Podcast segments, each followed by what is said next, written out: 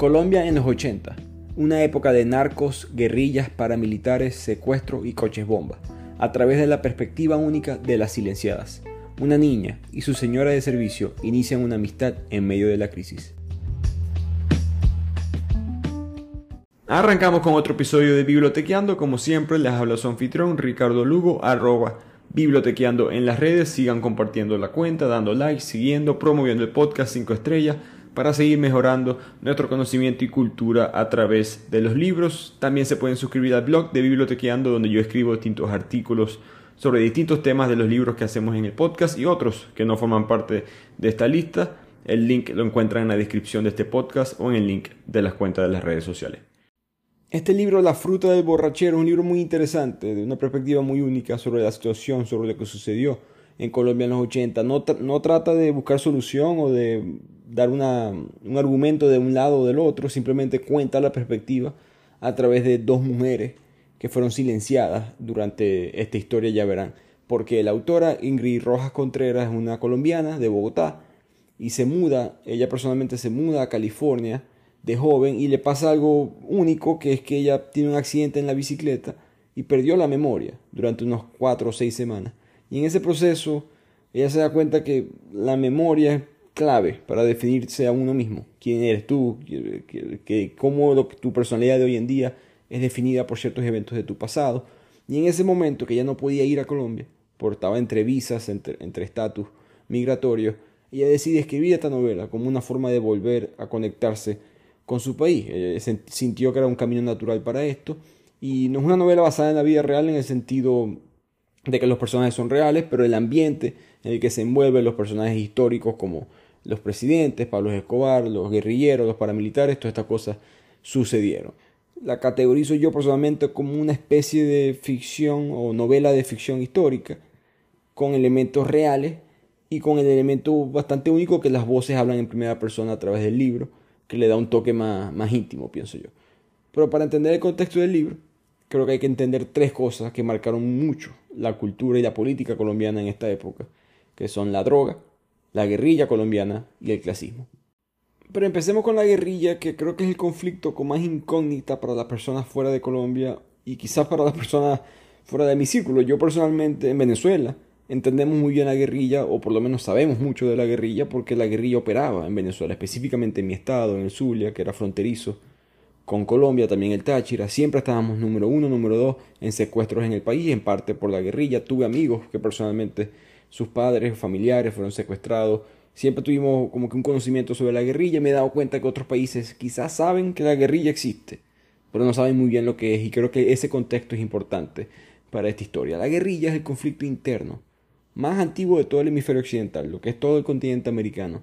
Este conflicto lleva más de 50 años y todo colombiano, lamentablemente mucho, ha sido afectado de una manera u otra algunos datos, en los últimos 60 años, 262 mil colombianos han sido asesinados por culpa del conflicto de la guerrilla, la mayoría civiles, a través de, bueno, desapariciones, secuestros, violencias sexuales, masacres, reclutamiento de menores. Van casi ya 7 millones desplazados. Eso es más que Siria, para que tengan una idea. Eh, más tiempo, por supuesto, pero aún así, un número mayor.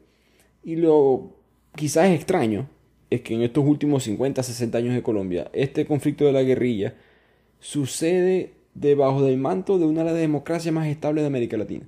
Eso habla más de América Latina que de Colombia, pero para que tengan una idea, digamos que la fábrica política de Colombia se ha mantenido democrática, pero tienen este conflicto interno que suele romper esa, esa fábrica, suele romper esa estabilidad política, pero no lo ha hecho. Eh, digamos que tenemos dos historias en paralelo, una la democracia y la otra totalmente la violencia en, todo el país.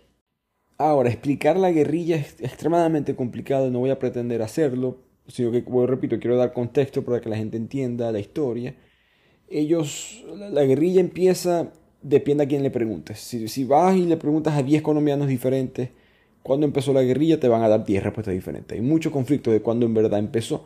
Que, que si empezó en los 80 con el narcotráfico. No, que en verdad fueron amigos de los narcotráficos. Que traficantes, disculpen, eh, que en los 60 empieza con el descontento social, que no, que en la guerra de los mil días es el origen del conflicto izquierda-derecha, que o todo, todo empieza con el colonialismo de los europeos. Eh, hay distintas respuestas, distintas maneras de verlo. El problema, digamos, en esencia, o la dificultad en la definición del problema, es que no es un conflicto típico que suelen ser por religión o por raza, estas guerras internas en un país. Este es social, es descontento.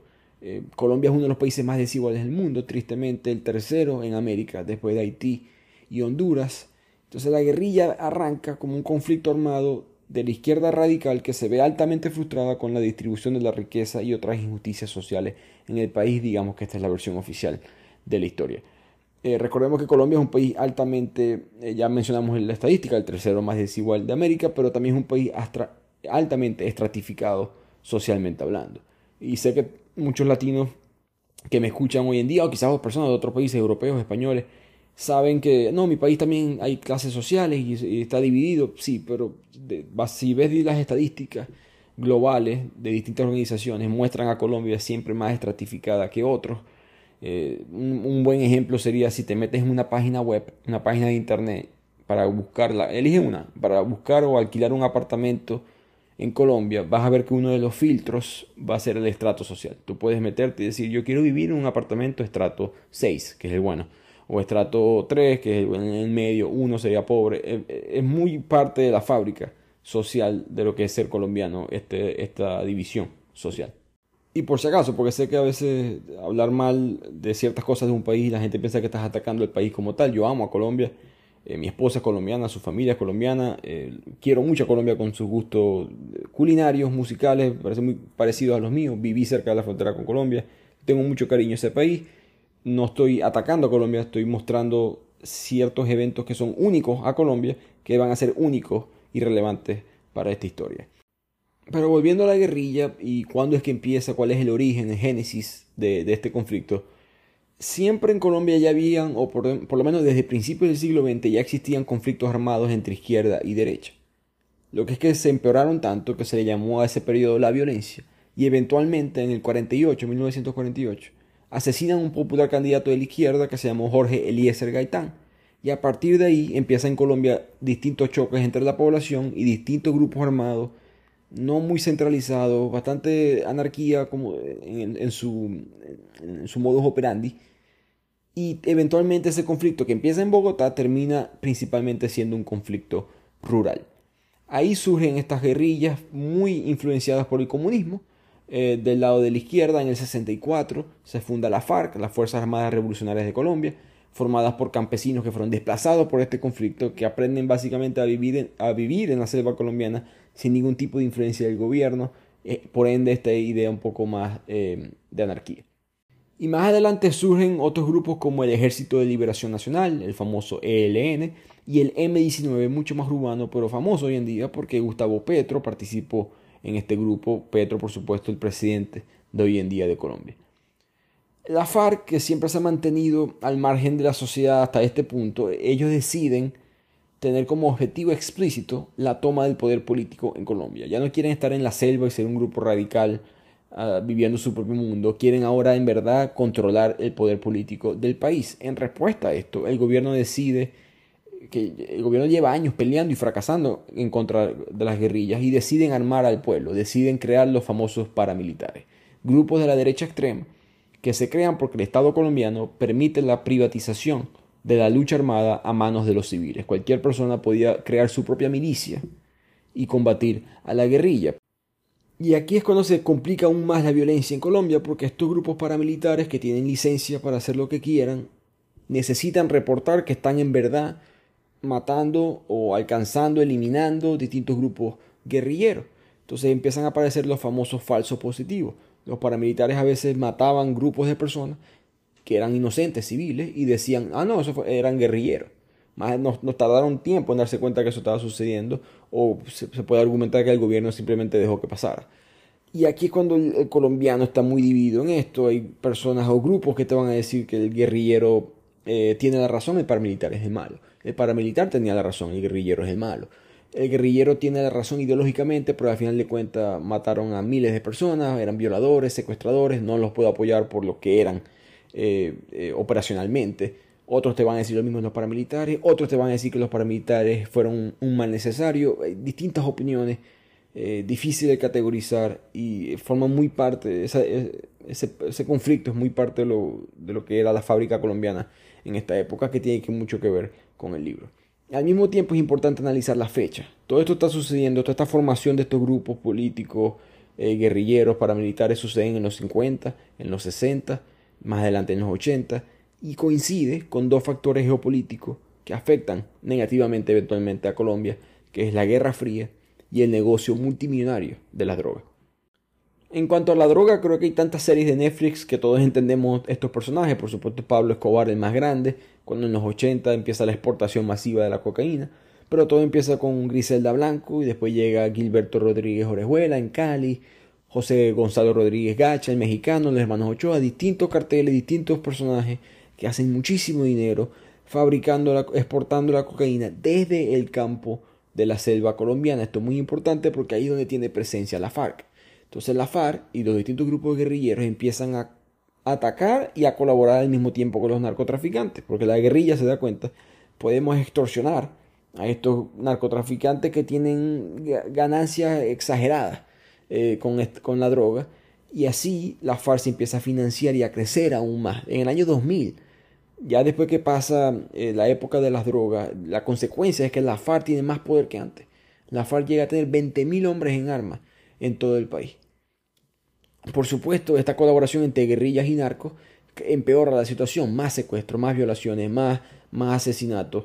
No se podía ni siquiera viajar en Colombia. Mi esposa me contaba, cuando yo le contaba a ella de mis viajes en Venezuela por la carretera, y me decían, ah, sí, nosotros, mi familia no podía hacer eso porque la carretera entre ciudad y ciudad, eso era territorio de la FARC. En cualquier momento la FARC tomaba un territorio y lo declaraba independiente del resto del país con la ayuda o colaboración del dinero del narcotráfico que hacía que la violencia siguiera aumentando. Además de todo esto, voy repito, está la ideología de la Guerra Fría. Muchos de estos guerrilleros fueron financiados y entrenados por Fidel Castro.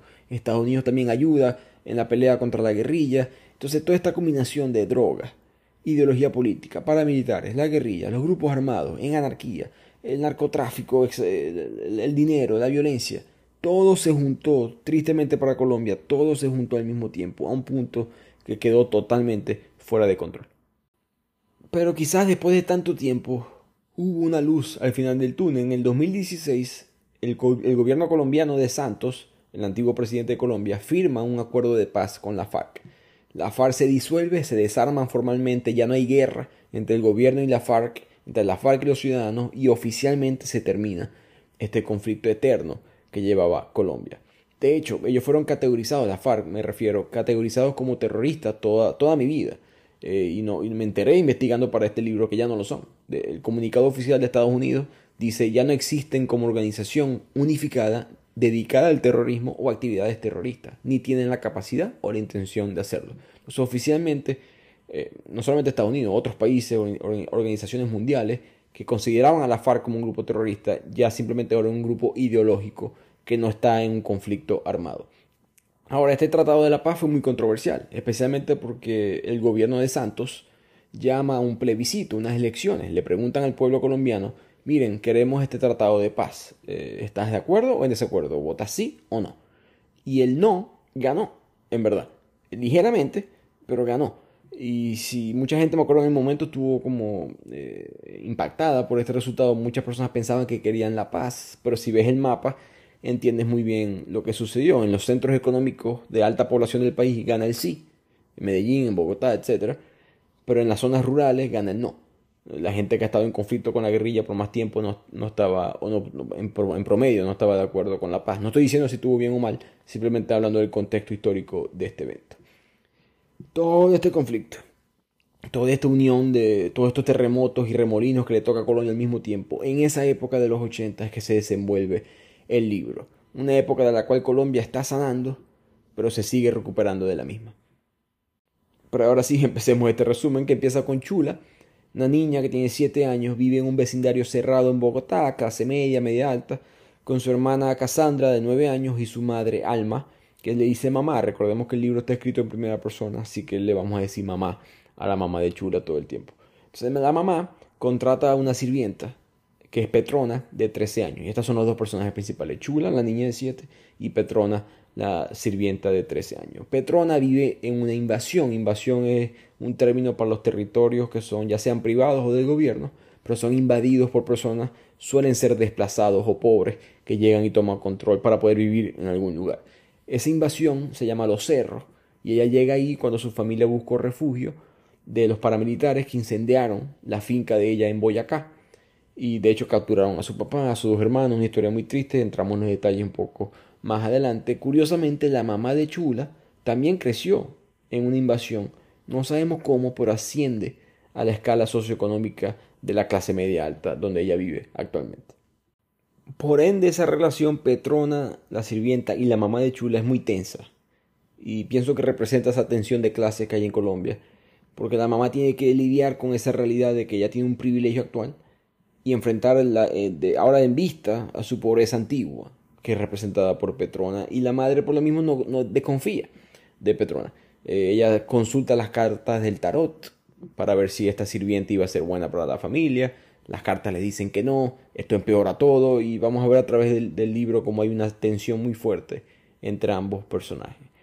El papá de las niñas se llama Antonio, esta es la familia Santiago, por cierto, Antonio Santiago, que se ausenta por distintos tiempos, periodos en el libro, porque él en verdad trabaja en un sitio petrolero muy lejos, en Cincelejo. Su madre entonces siempre está sola con las niñas, pero la mamá es una mujer muy atractiva, tiene muchos admiradores masculinos y muchos de esos admiradores la conquistan y la visitan, por no decir otra cosa, mientras el padre está fuera trabajando en los campos petroleros. Las niñas no entienden bien lo que está pasando con todos estos hombres que entran a la casa, pero lo que sí saben es que no deben de contarle al padre sobre estas visitas. Entonces esa es la situación de la familia en la historia. Así que Petrona llega a su primer día de trabajo y la madre le advierte que se mantenga alejada del árbol que ella tiene en el jardín. Este árbol causa mareos y desmayos, si lo hueles o si te paras muy cerca, por eso las niñas lo llaman el borrachero. De ahí viene el título del libro, el fruto del borrachero. La realidad es que este fruto eh, tenía burundanga, que es una droga que causa inhibición, amnesia, es una droga en verdad tristemente utilizada para la violación, eh, robo, secuestro, principalmente en Colombia, en Venezuela también. Y en estos primeros días Chula se ve muy cautivada por Petrona, porque le parece una mujer, una niña, ¿verdad?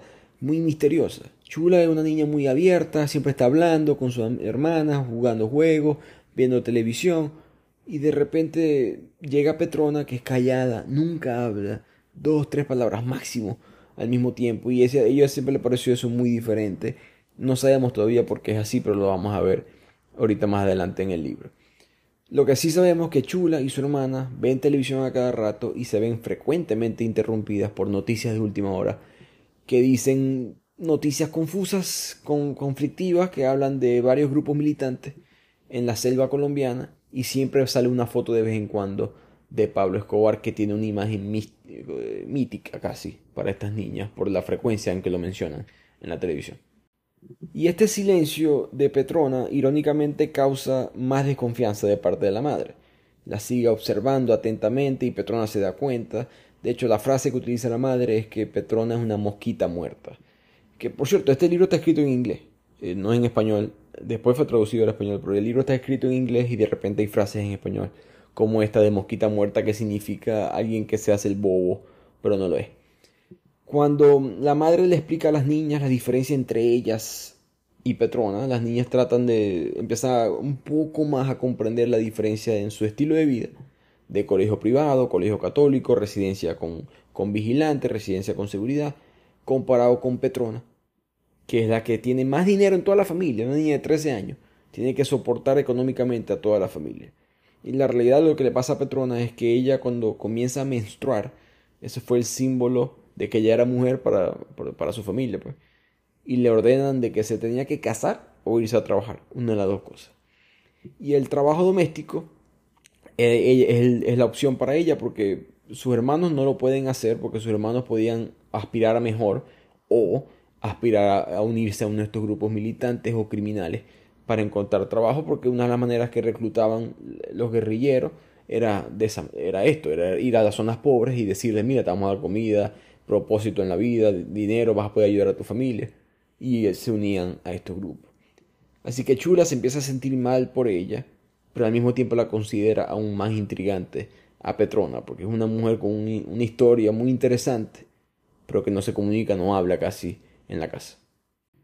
Así que así transcurren los días en la residencia de los Santiago, y un día las chicas salen afuera de su casa y ven que Petrona está hablando con una amiga, Leticia, y esta Leticia tiene montones de dinero en efectivo. Y Leticia dice, no, tranquilas niñas, que esto es dinero de monopolio, esto no sirve. Por supuesto, esto no es verdad. Y las niñas, que la madre les acaba de decir que, que su sirvienta es una persona de, de recursos humildes económicamente hablando, les extraña mucho esta situación y así que aprendemos nosotros como leyentes que quizás Petrona esté conectada con ciertas personas sospechosas. Y ahí la historia pasa como que a la invasión donde Petrona vive, vemos una mamá de Petrona frustrada, eh, molesta, racista, porque su hija Petrona es blanca y está trabajando como ama de, ama de casa para Alma Santiago, una mujer oscura, porque tiene ascendencia indígena. Al mismo tiempo, Petrona se la pasa en el día maravillada en el trabajo por los recursos económicos de los Santiago, pero cuando se devuelve la invasión, lo único que come es pan y refresco, porque no hay, no hay para más nada, gaseosa, como le dicen en otros países. El hermano de Petrona, de hecho, Ramón, le ruega que por favor roba a los Santiago, roba de, la casa. si esa gente tiene mucho dinero, nosotros no tenemos nada. Petrona, que siempre está con este mensaje de trabajar eh, legalmente, de hacer dinero de la manera correcta, dice que ella promete alimentarlo a él con el salario del trabajo honesto. Y esta actitud de ella viene de su papá. El papá de Petrona siempre rechazó la limosna, las ofrendas de distintos grupos militantes eh, en, Colombia. Él nunca, de un lado o del otro, él siempre se mantuvo honesto, siempre pensó que había que trabajar de manera legal y ganarse así su trabajo. Petrona aprendió eso de él, por lo tanto no le gusta la actitud de Ramón, que Ramón de hecho un día está comiendo una salchicha, que es una comida que era imposible para él de, de probar, y lo está haciendo porque la guerrilla le regaló una. Y Petrona lo regaña por haber aceptado ese regalo, pero él dice que él no va a morir de orgullo. Y así vemos un poco la, realidad de este mundo. Gente muy pobre, gente que no tiene nada que perder, en edades muy jóvenes, son reclutados por los guerrilleros y de esa manera se unen a estos grupos militantes. Pero volviendo a Bogotá y a la casa de los Santiago, Chula cada vez se convierte más insensible a las noticias del país, porque tantas imágenes de guerra, de muerte, hubo un día que ella ve un noticiero y hay una niña de su edad que la pierna le explotó y murió en el acto, cuando hubo un, coche bomba, que era uno de, los ataques terroristas más comunes de los narcotraficantes. Em, ella eh, pierde un poco el impacto. Ella básicamente se convierte cada vez más insensible a estas noticias. Porque son tan frecuentes, el deterioro del país es tan rápido, que ella simplemente no, sabe qué es normal y, que no es normal. Para ella es normal, apenas tiene 7 años, y todo parece simplemente parte de la vida cotidiana. Su hermana Cassandra dice que ese coche bomba fue de Pablo Escobar, pero Chula dice que fueron los guerrilleros. Confundida, ambas se preguntan si son uno y lo mismo. Y creo que esa escena es cortica en el libro, pero creo que representa esa confusión del país, de como que todas estas cosas que están pasando son difíciles de ponerle, de apuntar con un dedo, esto es culpa tuya, ¿no? Eh, son, hay tantos factores sucediendo al mismo tiempo que hay una confusión en la sociedad eh, en medio de todo el caos. Volviendo a la, a la invasión de Petrona, Ramón, su hermano, desaparece de la nada, nadie sabe dónde está. Petrona le da miedo que la guerrilla lo haya reclutado. La amiga Leticia le dice a Petrona, no te preocupes por Ramón, él es un hombre, él, sabe lo que está haciendo, que si mira, ¿qué tal si puedes empezar a ganar un dinero extra pasando información? Esa es la, la frase que utiliza Leticia. El concepto era, no vas a tener que hacer nada, simplemente vas a tener que entregarle unos sobres a unos hombres en motocicleta que quizás o no sean miembros de algún cartel eh, de droga.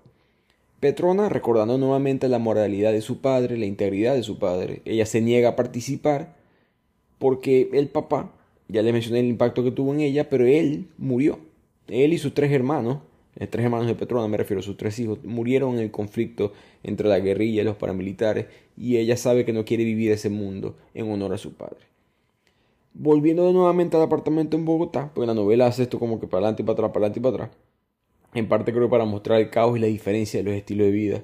Y como la, para, para Chula, Pablo Escobar es una imagen, un televisor, ¿no? Lo que es estar en la clase alta.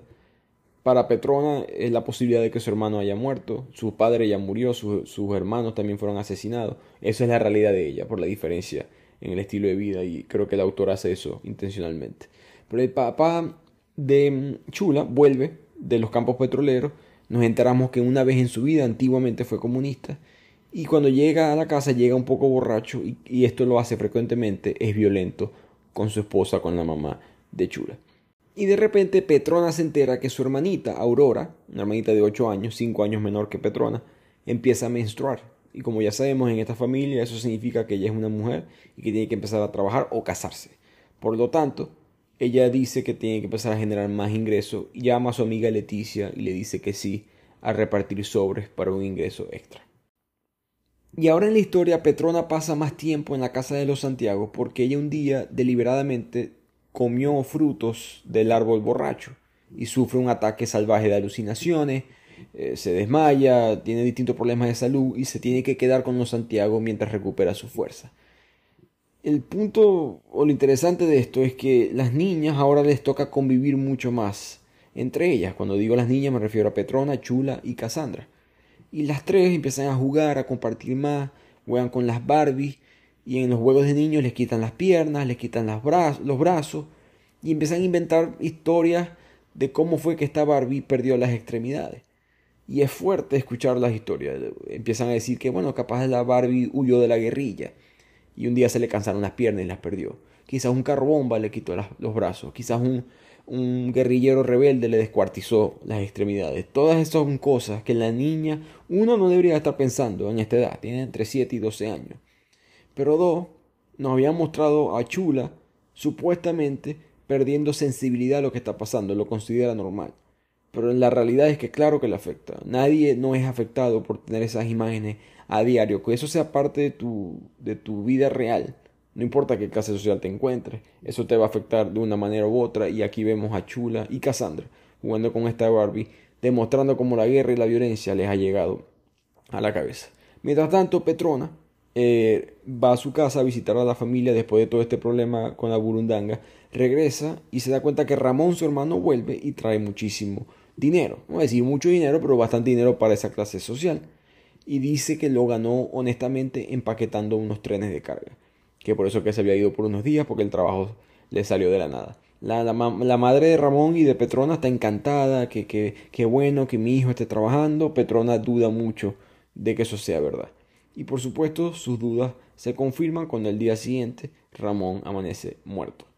Los vecinos empiezan a decir que Ramón fue un guerrillero, Petrona sabe que eso es verdad, la madre vive en un estado de negación, nunca acepta que su hijo fue un guerrillero, pero esa fue la realidad, es asesinado no sabemos por quién, probablemente por los paramilitares, dicen los vecinos, pero no, entendemos bien eh, qué fue lo que sucedió.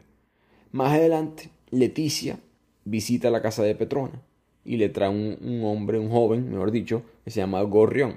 Y Gorrión le dice a, Petrona, yo voy a pagar yo voy a pagar de mis ahorros el entierro de tu hermano Ramón. Alguien que nunca había aparecido en la familia, cabe destacar. Esto es un hombre nuevo. Eh, la madre no le gusta porque la madre, este Gorrión es negro, ya sabemos que la madre es racista. De hecho, le prohíbe a Petrona volver a verlo, pero Petrona se siente atraída sexualmente a Gorrión. Está en esa época de su vida que empieza a explorar de esa manera. Además que Gorrión se está ofreciendo a pagar el funeral, el entierro. Por lo tanto, eh, esta relación entre Petrón y Gorrión se va a intensificar a través de la historia y también vamos a descubrir que Gorrión es un guerrillero. Creo que el mensaje en toda esta zona o esta parte del libro, mejor dicho, el árbol, el fruto, es un, símbolo del peligro, como mencioné anteriormente. Eh, apenas Petrona se come la fruta, empezamos a ver mucho más cercana la violencia tanto en la invasión como vamos a ver próximamente en la Casa de los Santiago. Ahora avanzamos un evento histórico, muy histórico en la política de Colombia, que es un discurso de campaña del candidato presidencial liberal Luis Carlos Galán. Por cierto, no he mencionado fechas durante todo esto porque el libro en verdad no tiene fechas, porque la autora explica que ella, la historia de Chula y Petrona en el libro dura dos años, pero los eventos históricos en verdad sucedieron entre cinco años. Por lo tanto, ya quitó las fechas para darle más fluidez a la historia. Voy a hacer lo mismo en este libro, pero este evento, este momento específico pasa en 1989. Luis Carlos Galán, este candidato presidencial, en este momento es un senador de Colombia y se está lanzando a, a presidente con un mensaje fuerte en contra del narcotráfico, principalmente diciendo que deberíamos extraditar a los narcos a prisiones en Estados Unidos. Esto, por supuesto, a Pablo Escobar no le gusta. Cuando Galán sube al escenario de esta presentación y Chula y las niñas están en ese discurso afuera, sin el permiso del padre, cabe destacar, suenan unos disparos, alguien grita que dispararon a Luis Carlos Galán y todos se tienen que ir. Chulas, Cassandra, la madre se montan en el carro, Chula le cayeron encima, es una niña apenas, recordemos, de 7, 8 años, eh, sale un poco moreteada golpeada, y en el camino de regreso a su casa escuchan que Galán está en un hospital luchando por su vida. La madre está llorando, frustrada, asustada por el shock de que llevó a sus hijas a un evento como ese, de que quizás pudieron haber muerto y de que quizás un líder político que ella estaba apoyando esté ahora al, borde del final de sus días. Cuando llegan a la casa, Petrona está ahí en la casa de los Santiago cuando ella no debería de estar ahí, ella no tenía que estar trabajando esas horas. Ya es una alerta roja en la situación. Pero Petrona eh, se aprovecha de que la madre sigue en shock, no, no está entendiendo lo que está pasando y empieza a atender a Chula y le dice a la madre, mira, tenemos que llevar al hospital, en verdad se dio bastantes golpes duros. Y por cierto, Galán está muerto y eso es el famoso asesinato que Pablo Escobar había ordenado asesinar a Galán. En el video, eh, en esta novela hay un video que es de la vida real, que los distintos hombres de Escobar hacen una amenaza diciendo, cada vez que uno de nosotros es extraditado, mueren 10 jueces. El mensaje está claro, no a la extradición, sino va a haber caos total en la sociedad de parte del cartel de Medellín. Entonces la imagen de este candidato de Luis Carlos Galán se convierte tanto en las consecuencias de parársele de frente al narcotráfico, como en la integridad de un hombre que se le paró de frente al narcotráfico. Y en honor a eso, la madre de Chula decide ir al funeral con Cassandra y dejar a Chula sola con Petrona. Ese día, Chula se da cuenta que viene alguien a visitar a Petrona y ese alguien es Gorrión. Chula le parece raro que este hombre esté en la casa, Petrona le dice, no, él, viene a arreglar la alfombra, pero a Chula eso no le cuadra, el tipo nunca arregla la alfombra, además está tocando sensualmente a Petrona, la cosa no le encaja. Cuando Gorrión se va, Petrona le dice a Chula, mira, no le vayas a decir a tu mamá que vino el tipo de la alfombra. Y Chula le hace caso porque nuevamente ella está muy intrigada eh, con Petrona. Cuando la madre vuelve, le avisa a las niñas que miren, ya no vamos a, no van a ir para el colegio, no van a salir del vecindario, hay mucho peligro en la calle. Cuando vuelva tu papá del trabajo, que siempre está unos días en, la, en los campos petroleros, cuando vuelva de vacaciones, no vamos a ir a pasar una semana a que tu abuela.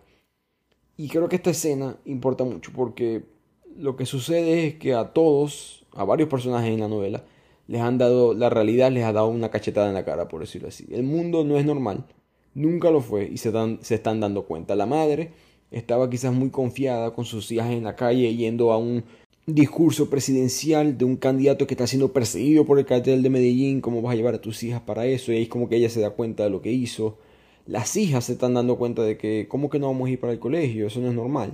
Bueno, es que la vida afuera no es normal, pero dentro de, la casa de los Santiago. Ellas nunca vieron la realidad afuera, quizás hasta este momento. Y la misma Petrona se está dando cuenta de lo que quizás en realidad va a tener que hacer para poder mantener a su familia. Acaban de matar a su hermano. Pareciera que no hay otra manera de hacer dinero en, en esta situación en la que ella se encuentra más que hacer algo ilegal. Así que la familia va al pueblo del Salado, conducen por dos días a visitar a la abuela y quedarse ahí por unas semanas. Petrona se queda sin trabajo en este momento y se enamora aún más de Gorrión. La mamá de Petrona se entera y se pone furiosa y destierra a Petrona de la casa. Mientras tanto, los Santiago conducen dos días evitando territorios guerrilleros. Así que los Santiago llegan al pueblo del Salado, que recordemos es una invasión porque la mamá de Chula viene de una invasión y por lo mismo hay un cierto conflicto entre la mamá de Chula y su hermana que también está de visita en el, en el Salao porque la hermana sigue pobre y la mamá de Chula no. Entonces esa tensión de las clases sociales se vuelve a mostrar muchísimo en este viaje al Salao. Chula, que es una niña de ciudad, está aburrida en el pueblo, no tiene nada que hacer, y por aburrimiento y nostalgia empieza a llamar a su casa. Ella sabe que nadie le va a contestar, pero para sorpresa de ella, le contestan. Le contesta a Petrona y de fondo escucha la voz de lo que ella dice es el chico de la alfombra, Gorrión. Y aquí aprendemos de qué es lo que es Gorrión. Gorrión le, le dice a Petrona que él no es un guerrillero, que él simplemente él no está involucrado en ese problema, él simplemente simpatiza con los encapotados, que es un, término para los activistas de la izquierda extrema. El amor que siente Petrona por Gorrión en verdad está derretida por este hombre, la engaña, la traiciona en su, lógica y decide internamente, sabes que si eh, Gorrión es un buen hombre, él no es un guerrillero, él no está metido en este problema. Por lo tanto, decide invitarlo a que se quede con ella en, la, casa de los Santiagos en Bogotá mientras ellos viven en el Salado.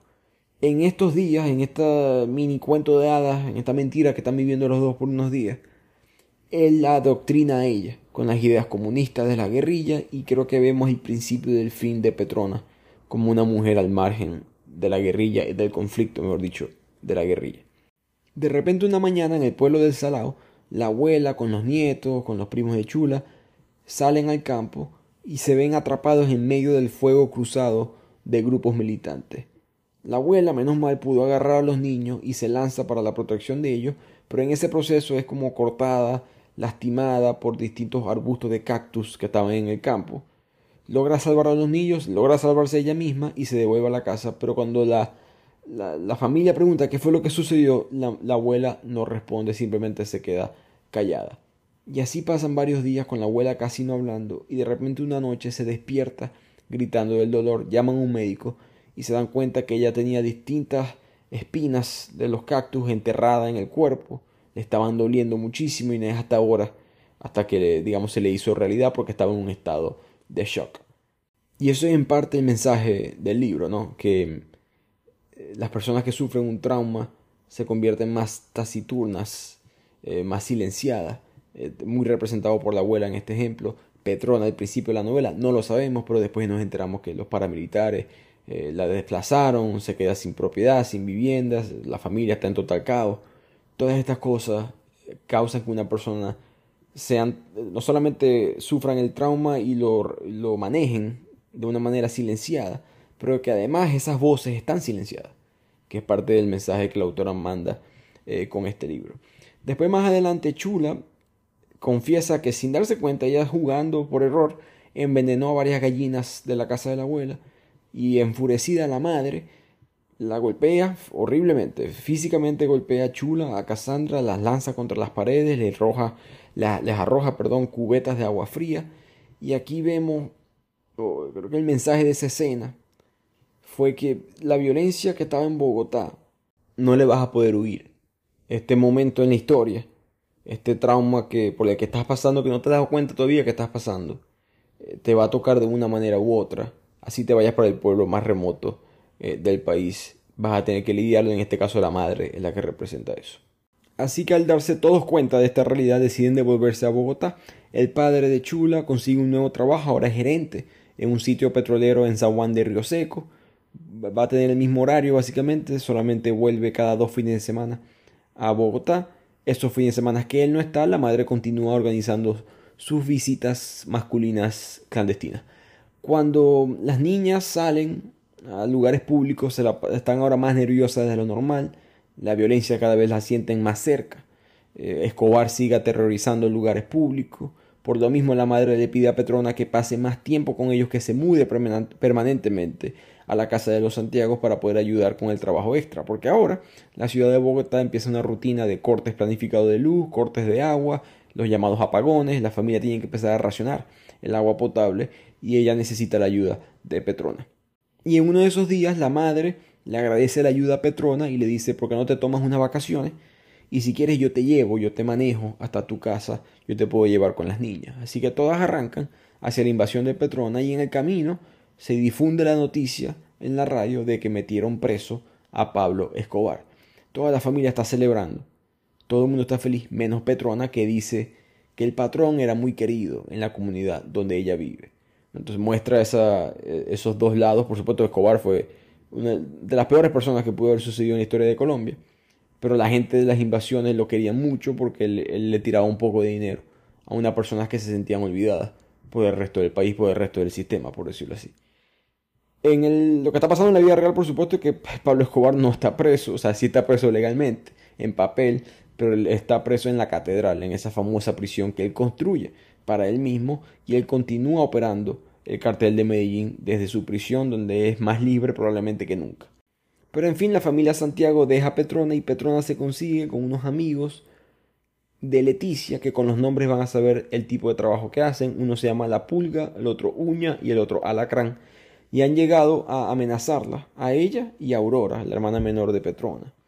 El punto es de que en este proceso de acoso sexual que le hacen a ambas, las golpean, la abusan de ella sexualmente, ella tiene flashbacks como que memorias de lo que sucedió con su familia anteriormente y aquí aprendemos en verdad por qué Petrona estaba tan callada al llegar a casa de los Santiago, todo el trauma que ella había sufrido. Recuerda el día que los ataques, los paramilitares atacaron a su familia en Boyacá, secuestraron al padre de Petrona, que era su, su compás moral, secuestraron a sus dos hermanos mayores, Tobías y Ricardo. La madre y Petrona quedan traumadas, además que tienen a siete hermanos más, que también quedan devastados, esas familias grandes de las clases bajas, eh, económicamente, por supuesto, de, de Latinoamérica. Al mismo tiempo se acuerda de su hermanito, Fernandito, que fue amenazado por un grupo militante y terminó siendo drogadicto y muere. Dos de sus hermanos más siguieron el mismo camino. Al mismo tiempo hay dos hermanos que pudieron escaparse de la invasión, se casaron y ahora trabajan como camioneros. Vemos como toda su vida en verdad fue derrumbada a una temprana edad de una manera muy traumática. Y tristemente, esa fue la realidad para muchas personas durante esta época. Y en medio de este abuso, Petrona se da cuenta de que Gorrión permitió que esto sucediera, porque Chula no está viviendo ya con su madre, recordemos que la madre la botó de la casa por estar con Gorrión, ella está en, en, una invasión, en un territorio pobre, pero con Gorrión y ella viviendo solos. Por lo tanto, él probablemente dejó que esto sucediera. Ella vuelve a casa de los Santiago, con un ojo morado, golpeada, lastimada de todo esto y la madre le da cosas, siente, presiente lo que sucedió. Chula, con su joven edad, no sabe cómo, pero presiente que Gorrión tuvo algo que ver con esto, así que deciden que Petrona se quede con los Santiago por varias semanas. Una de esas noches, Cassandra, la hermana de Chula, descubre que varias fotos de ellas, de las niñas, de repente ya no están en el álbum familiar. Al mismo tiempo sale en, la televisión que Escobar, Pablo Escobar, es responsable del secuestro de un senador y además de una amenaza de un carro bomba.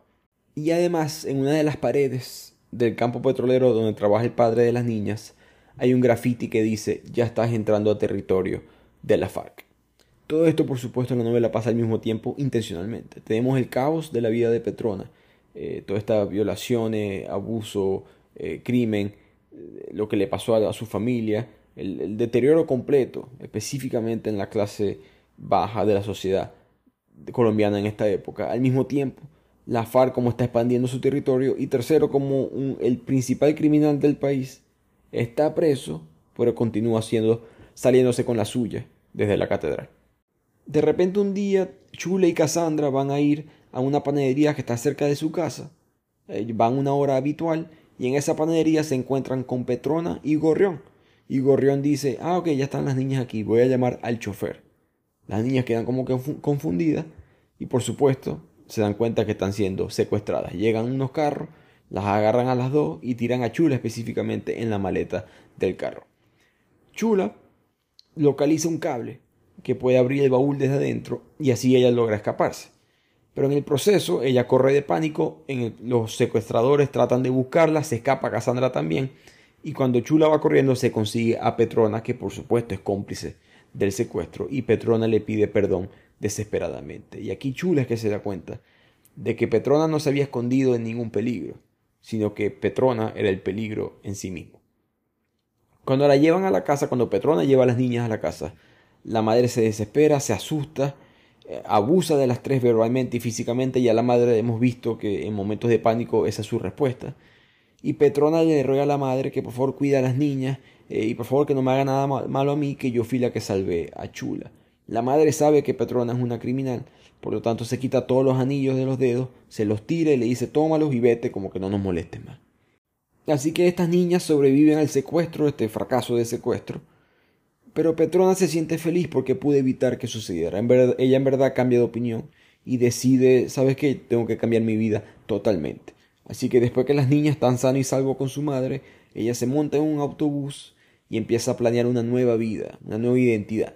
Pero en ese proceso se le siente un hombre enfrente, le sopla un polvo en la cara y mientras ella se desmaya porque el polvo era burundanga, se da cuenta que tiene enfrente a Gorrión.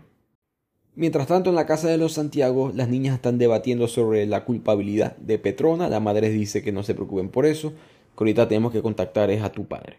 Cuando están llamando al padre, el padre no contesta. Siguen debatiendo las niñas sobre Petrona. Te quiero que eh, traten de, de, entender el caos que hay en esta escena. Las niñas peleando, que sí, sí, que sí, no. La madre gritando a las niñas, ya yo la boté, ya yo la despedí no nos va a molestar más nunca. El caos de que son niñas de 7, 12 años que acaban de sobrevivir a un secuestro. En el, televisor, en el televisor de fondo está Pablo Escobar. La imagen de Pablo Escobar porque las noticias están avisando que se ha escapado y nadie sabe dónde está, que no está en la cárcel. De repente recibe una llamada a la madre de los guerrilleros diciéndole que hemos secuestrado a tu esposo y queremos todos los bienes de la familia como rescate. En ese momento la madre le da un ataque de pánico y empieza a elaborar un plan para escaparse hacia los Estados Unidos. La madre, en un último intento de poder conseguir a su esposo, dice, podemos será, será que a través de Petrona podemos localizar a tu padre, porque ella dice, bueno, Petrona es una criminal, Petrona secuestra, quizás ella o el novio, el gorrión ese, puede ser que tenga algunos contactos con la guerrilla, pero no hay mucho que hacer. Cuando Petrona, eh, cuando buscan a Petrona se dan cuenta que Petrona está desaparecida. Un chamo de la invasión les avisa de que después de que Petrona volvió, ella apareció como que drogada con burundanga, la subieron a un auto con otras cinco mujeres que también estaban drogadas y se creen que, bueno, probablemente la mataron, dicen ellas. Eh, que el verdadero nombre de Gorrión, por cierto, es Cipriano, que es un guerrillero, y la mamá deciden, ¿saben qué? Vamos a vender la casa y vámonos de Colombia. Así que la madre le explica a las niñas que, mira, tenemos que ir a Venezuela porque de ahí vamos a esperar los papeles, allá estamos más a salvo, irónicamente eh, que estamos más seguros en Venezuela, hoy en día por supuesto es al revés, mientras esperamos el estatus de refugiados en Estados Unidos. Chula eh, siente un poco de desespero, como que está perdiendo a su padre, eh, como que no hay nada que hacer, la impotencia le empieza a pegar fuerte y de hecho llega a tener un ataque de pánico camino al aeropuerto. La mañana siguiente los locutores informan la muerte de Pablo Escobar. Gran parte del país celebra, a excepción de unos barrios en Medellín, donde está su sede del cartel, que está totalmente de luto. De repente la novela vuelve a Petrona y no, no está muerta. Está lo más cercano a la muerte, quizás peor. A la muerte si hay algo peor que eso, que es que fue violada en grupo. Como castigo, todos estos guerrilleros la violaron por ser una traidora y sabotear el intento de secuestro. Cuando consiguen a Petrona, todavía semi-drogada, apenas con vida, eh, con las bragas sobre los jeans, eh, toda destrozada. Ella no lo sabe todavía, pero está embarazada. Al mismo tiempo, los guerrilleros mandan un paquete a la casa de los Santiago, pero los Santiago ya se fueron a Venezuela. Lo que hay es una caja enfrente de la puerta de ellos y adentro de esa caja están dos dedos del padre de las niñas. De aquí la novela pasa a Venezuela, donde las madres y las niñas están aplicando para el asilo y les llega el paquete con los dedos del padre, pero ahora están cremados. La compañía petrolera del, padre obtuvo los dedos de la policía, los incineró y se los envió a la madre en Venezuela. Ya no hay mucho que podían hacer, más bien las, asustó aún más. Se acepta la solicitud del asilo de los Santiago y se mudan a Estados Unidos y llegan a Los Ángeles. Recordemos que la autora, esta es su historia, básicamente ella se muda a California se albergan en un edificio de personas que eran refugiadas de todas partes del mundo. Y aquí vemos que Chula empieza a manejar el trauma que acaba de superar, no, no de superar, mejor dicho, que acaba de experimentar con el silencio. Y ve el silencio como una manera de sobrevivir. Chula y Cassandra son inscritas en una escuela pública en Los Ángeles. La madre quiere que, mira, en honor a tu padre, quiero que saquen buenas notas. A Chula no le gusta el lenguaje de la madre, como si el padre estuviera en pasado como si hubiese muerto o algo así. Pero, eh, y por lo mismo, Chula tiene problemas, porque está sufriendo de mutismo postraumático, una condición que la gente después de un trauma se queda totalmente silenciada. Voy, repito, una historia, eh, un factor común que vemos a través de distintos personajes en la novela. Cassandra, por otro, por el otro lado, le va muy bien, si sale bien en la escuela, este, y periódicamente eh, recibe distintos honores, y entonces vemos como que los dos contrastes, el inmigrante que se adapta rápidamente al nuevo país y el que no, el que todavía la mente de una u otra manera se le quedó en su país de origen y no puede superar, no puede ser exitoso en el nuevo lugar porque no ha podido pasar la página del anterior. Nadie culpa Chula por si acaso, pero creo que eso es parte del mensaje también aquí. Periódicamente la familia van a la biblioteca pública en Los Ángeles porque sale una lista de personas secuestradas que son liberadas en un periódico colombiano que se publicaba en internet en esta época. Chula sigue teniendo ataques de pánico, ir a la biblioteca le alivia un poco la ansiedad, como que leer y tener una esperanza de que su padre pueda estar vivo la alivia. Y pasando todo ese tiempo en la biblioteca empieza a leer muchísimo sobre los periódicos colombianos y se entera que en el consulado todos los fines de semana podías ir y escuchar un programa de radio que se llamaba Las voces de los secuestrados. Y este programa de radio existió, es de la vida real. La voz de los secuestrados fue un programa de Ervin Hoyos Medina, un periodista colombiano, que fue víctima del secuestro. Y él decide montar un, programa de radio que se pueda transmitir en la selva colombiana. La idea era que los familiares podían mandar sus mensajes de esperanza, de apoyo, y que esos mensajes sonaran en las distintas estaciones de radio en la selva colombiana. A veces pasaban helicópteros con esos mensajes en voz alta. A veces, de hecho, eso fue una campaña de antiguerrilla. El gobierno colombiano volaba con helicópteros y tenían unos amplificadores diciéndole, eh, ellos saben que están ahí en la selva, no lo pueden ubicar, pero sonaba durísimo. Y le decían a los guerrilleros jóvenes que fueron reclutados, tu familia te está esperando, hay programas sociales para ayudarte, puedes ir a tal lugar, puedes ir, eh, tal estación de radio te puede dar información sobre esto y fue una campaña bastante efectiva para eh, desguerrillar, por decir así, a muchos eh, guerrilleros. Pero este programa de las voces de los secuestradores, voy repito, fundado por Ervin Hoyos, tristemente falleció hace un año. Eh, perdió, ganó la batalla del secuestro, pero perdió la batalla contra el COVID. El punto es que las niñas en, la novela están yendo a escuchar este programa con la esperanza de poder mandar su mensaje y con la esperanza de escuchar algún, eh, que algún día digan el nombre de su padre como una de las personas liberadas. Así que una vez al mes, ellas, las madres y las niñas, comienzan a hacer grabaciones para la transmisión de este programa. Un día la madre de Chula está hablando con una amiga en Colombia y se entera por teléfono que, hey, mira, Petrona fue violada. Chula escucha esto y se siente culpable y al mismo tiempo curiosa por el destino de Petrona en su vida y decide escribirle una carta. Y para los que quizás no saben cómo funciona la guerrilla, en los secuestros específicamente, ellos te pueden secuestrar por años. No son como en las películas que llaman a la policía y negocian y de atrás para adelante, atrás para adelante. Ellos piden algo excesivo normalmente que no puedes pagar.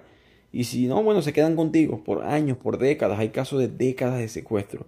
Horrible, una especie de eh, caos total en la sociedad, por supuesto, pero un terrorismo psicológico, sin mencionar privación de la libertad para las personas, pero eh, que es horrible la, maldad con la que ellos cometen estos secuestros, de que ni siquiera te cortan el sufrimiento, sino que te dejan sufriendo bajo el yugo de ellos por todo ese tiempo. Por lo tanto, muchos familiares en Colombia cuando sufrían esos secuestros, no vamos a decir que te daban por muerto, pero no te podían esperar tampoco. En el caso del padre de Chula son seis años. Después de seis años, Finalmente en la lista de los recién liberados sale el nombre de Antonio Santiago. Van hacia el consulado para confirmar que el padre ha sido liberado, les dicen que sí, que es verdad, y consiguen que el padre se venga ah, desde Bogotá hasta Los Ángeles con el mismo asilo político. Chula se emociona, pero al mismo tiempo se siente insegura. Dice que no, mi, memoria ni siquiera se acuerda bien de mi padre. Chula ya es una niña de 15, 16 años aproximadamente no recuerda bien a su padre cuando ella tenía unos 8, 9 eh, años. Al punto que cuando ve a su padre piensa que es un impostor, que quizás ese fue alguien que le robó la identidad a su papá. De hecho, exige una prueba de ADN para saber si en verdad ese era el padre. Por supuesto, lo que está pasando es que Chula tiene, está sufriendo ya un ataque de ansiedad avanzado. Está perdiendo ya sentido de, la realidad y no puede, el trauma la dejó en verdad este, golpeada, lo que ella tuvo que vivir en Colombia ni siquiera puede reconocer a su propio padre. Por supuesto, la prueba se hace para tratar de calmarla, sale positivo, y aún así ella no cree en la prueba, que muestra nuevamente el desorden de ansiedad que tiene. Ninguna prueba objetiva, ninguna realidad va a hacer que su vida vuelva a la normalidad. Y de repente llega la respuesta de la carta de Chula a Petrona. En esa carta que Petrona le manda hay una fotografía de Petrona con su hijo y Cuando mamá, la mamá de Chula ve la fotografía, le dice a Chula, destruye esa foto que no quiero tener nada que ver con esa, con esa mujer. Ella le hace caso, quema la carta y quema la fotografía, y se queda pensando ella misma si pudo haber hecho algo diferente para evitar que Petrona sufriera tanto daño. ¿Y por qué después de lo que sucedió Petrona está con Gorrión?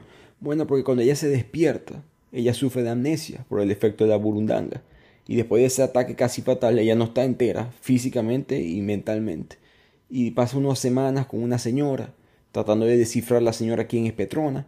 Eventualmente se dan cuenta que ella vive en este barrio. Cuando la llevan al barrio, llega Gorrión corriendo hacia ella, diciéndole Petrona, Petrona, este, tú y yo estamos casados, este, y vamos a tener otra ceremonia, diciéndole mentiras, obviamente. Y eventualmente él dijo que el bebé era de él. Petrona ni siquiera se acordaba de sus propios hermanos, así de ida estaba ella mentalmente. En esos años que fueron transcurriendo, cuando ella regresó a ese barrio, ella solamente puede reconstruir su propia identidad con pequeños pedazos. Ella poco a poco ha juntado las piezas de su verdadera historia, pero no puede expresar esa frustración, no puede expresar nuevamente el trauma verbalmente, siempre tiene que mantenerse como lo ha hecho todos los personajes a través de esta historia, en silencio. Ella lo único que puede hacer en el medio del silencio es prometerle a su hijo, que lo llamó Francisco en honor a su padre, que algún día van a poder escapar juntos dejando atrás a Gorrión y al trágico pasado.